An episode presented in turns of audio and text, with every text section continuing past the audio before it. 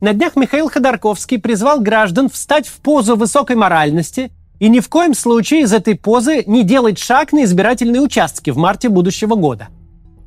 Нет ничего проще, чем побудить людей не посещать избирательный участок. Людей всегда проще убедить ничего не делать. Все и без того в непроходящей депрессии сидят. И без того всех настроение ниже ватерлинии. И без того всем кажется, что война и Путин навсегда. В такой ситуации все призывающие сидеть дома вполне могут и преуспеть. Преуспеть вместе с Путиным, чья процедура продления полномочий пройдет без сучка и без задоринки. Единственный шанс для нас – сделать эту процедуру тяжелой, превратить ее в политический кризис для Путина.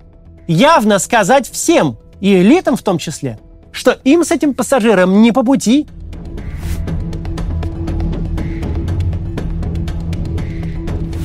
Для этого нужно создавать атмосферу нулевой терпимости к Путину. Каждый его оппонент, который нас слушает, должен каждый день слышать «Сопротивляйтесь! Вы не одни! Это не бесполезно!» Говорите со своими родственниками и друзьями. Убеждайте их прийти на участок и проголосовать. Сами тоже приходите и голосуйте. Используйте все легальные возможности для агитации против Путина. Если до процедуры допустят никому неизвестного и не слишком отвратительного Ивана Ивановича, призывайте голосовать за него. Если все будут до предела омерзительны, призывайте голосовать за любого, кроме Путина, или портить бюллетень. Если какой-то независимый кандидат или э, антивоенный кандидат попытается собирать подписи, бегите ставить свое и не забудьте прихватить с собой деда, бабку, внучку и жучку. Пофиг, что его не зарегистрируют. Очереди на пунктах сбора красноречивее любого итогового протокола. Что такое атмосфера нулевой терпимости, мы знаем по событиям в Беларуси 2020 года. 25 лет вся страна жила в обмороке. Каждый думал, я, конечно, против Лукашенко, но все остальные-то за. Мой сосед, моя мама, моя школьная учительница. А потом хлобысь, независимые кандидаты пошли за подписями, и страна сразу вышла из комы. Люди выстроились в эти очереди подписаться за кандидата, посмотрели вокруг и увидели, в той же очереди и своего соседа, и маму, и школьную учительницу. А вот ни единого сторонника Лукашенко в пределах видимости не наблюдалось. И понятно стало, что народная любовь к диктатору была херней и пропагандой, помноженными на самовнушение. Рухнули декорации режима, и за ними ничего не осталось. И если бы не Путин, то вслед бы за декорациями рухнул бы и сам режим. Сразу сделаем важное уточнение мероприятие в марте 2024 года не имеет никакого отношения к выборам, хотя называется так. Не существует варианта, в котором Владимир Путин на них проиграет. За редчайшими исключениями персоналистские автократии на подобных мероприятиях не меняются. Выборы для них – это тест системы, это процедура формальной аккламации. Система должна показать, что она все еще работает – Граждане должны показать, что не против продлить подписку на еще сколько-то лет статуса КВО, и что этот статус-кво для них в принципе выносим. Но это совершенно не значит, что такие режимы не падают в результате того, что они называют выборами. Это в демократиях результат голосования непредсказуем, но предсказуемы его последствия. Просто продолжится прежняя жизнь. Да, возможно, Иван Иванович сменится на Петра Петровича, но это будет проблемой только для них. В автократиях все наоборот – Результат процедуры предрешен заранее, а вот последствия могут быть какими угодно. В любой момент может оказаться, что вне зависимости от формальных цифр граждане подписку продлевать не хотят. Не хотят еще 6 лет вот этого вот. Мы не можем повлиять на формальный результат мероприятия, но можем попытаться повлиять на его последствия и должны это сделать. Призыв игнорировать или бойкотировать процедуру аккламации – Призыв в любой форме не приходить на участки в марте 2024 года, не обращать на это все внимание – это вредительство. Не какое-то проходное, а масштабное вредительство. И предательство к тому же. Предательство всех тех людей, кто пытался хоть что-то делать, начиная с декабря 2011 Предательство всех, кто выходил на митинги, кто участвовал в выборах, кто садился в спецприемники, кто получал по почкам от Росгвардии – кто оказывался в тюрьме в конечном итоге. Все эти люди многим пожертвовали. Кто-то образом жизни, кто-то свободой, кто-то возможностью жить на родине. Пожертвовали только ради того, чтобы этот деструктивный режим наконец прекратил свое существование. И когда режим слаб как никогда, он влез в войну, из которой не может вылезти. Война это превратилась в вяло текущую для него катастрофу. Режиму совершенно нечего предложить людям. Он просто хочет любой ценой перевалить этот барьер в тишине, чтобы никто даже не обратил внимания. А вы этот барьер своими руками разбираете, призывая людей не сопротивляться и не делать даже минимального действия, чтобы выразить свой протест. Мы боролись даже против того Путина, у которого доллар был по 30, экономика росла и бюджет трещал от денег. У которого были честные 50% поддержки и намного больше, и еще как минимум процентов 30 одобрения. Его принимали по всему миру, давали ему олимпиады и чемпионаты мира – его режим полностью устраивал всю высшую бюрократию и крупный бизнес. И даже против такого Путина имело смысл бороться. Сейчас против нас Путин, который проигрывает войну, сидит под ордером на арест Международного уголовного суда и не может носа за границу показать. Он лишил собственной элиты того, к чему они шли всю жизнь – легализации на Западе. Бюджет не тянет войну и изоляцию.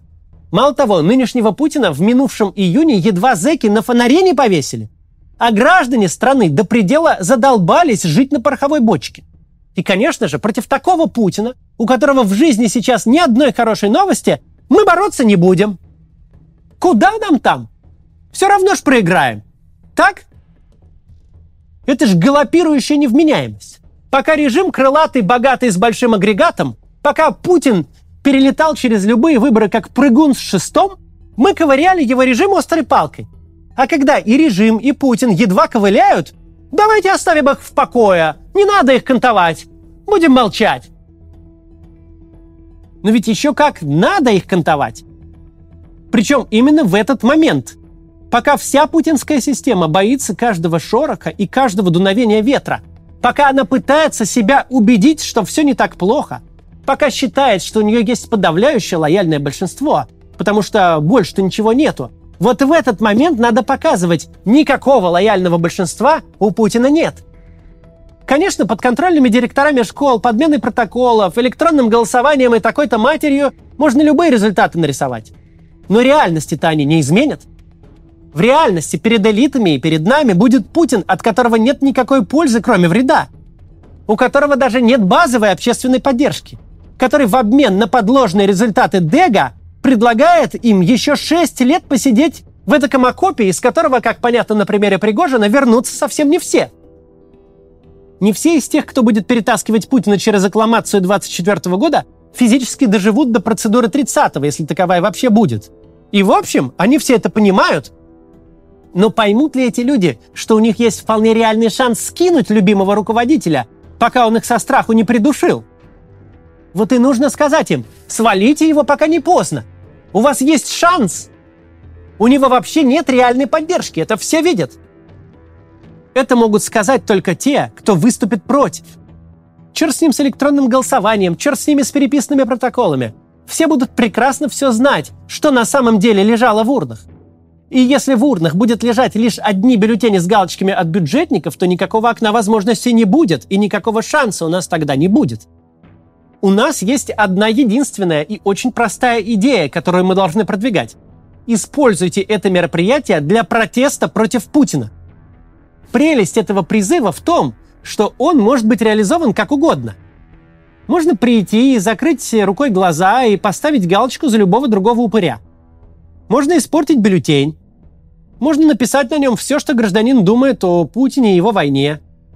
Каждое такое действие будет легальной и безопасной формой протеста. Ситуация парадоксальная. Ведь любой избиратель, который поучаствует в этом всем по собственной инициативе, будет агитировать, убеждать других людей и голосовать против Путина. Против будет любой, кто придет на участок не как на электоральный субботник и не как на мероприятие, в котором надо поучаствовать, чтобы начальству сделать приятно. Поэтому единственная стратегия, которая у кремлевских политтехнологов сейчас есть, Единственный их шанс проскочить через 24 марта спокойно и без скандалов – это высушить явку как никогда прежде. Посмотрите на подготовку к аккламации московского мэра в этом году, которая будет вот-вот. Посмотрите, какие усилия прилагаются к тому, чтобы вообще никто не знал о существовании этой процедуры. Так вот, это модельная ситуация. Именно так будет работать пропаганда для большинства. Будут внушать людям, что в марте 24 года ничего не произойдет. А вот тех, кто составляет активное меньшинство, тех, кто в курсе происходящего, будут изо всех сил убеждать. Не ходите, не голосуйте и самое главное, уж ничего по этому поводу никому не говорите, никого не убеждайте. Ведите себя так, как будто ничего не происходит. Как будто лучше этого всего не касаться. Как будто это все грязное дело. Это не для вас.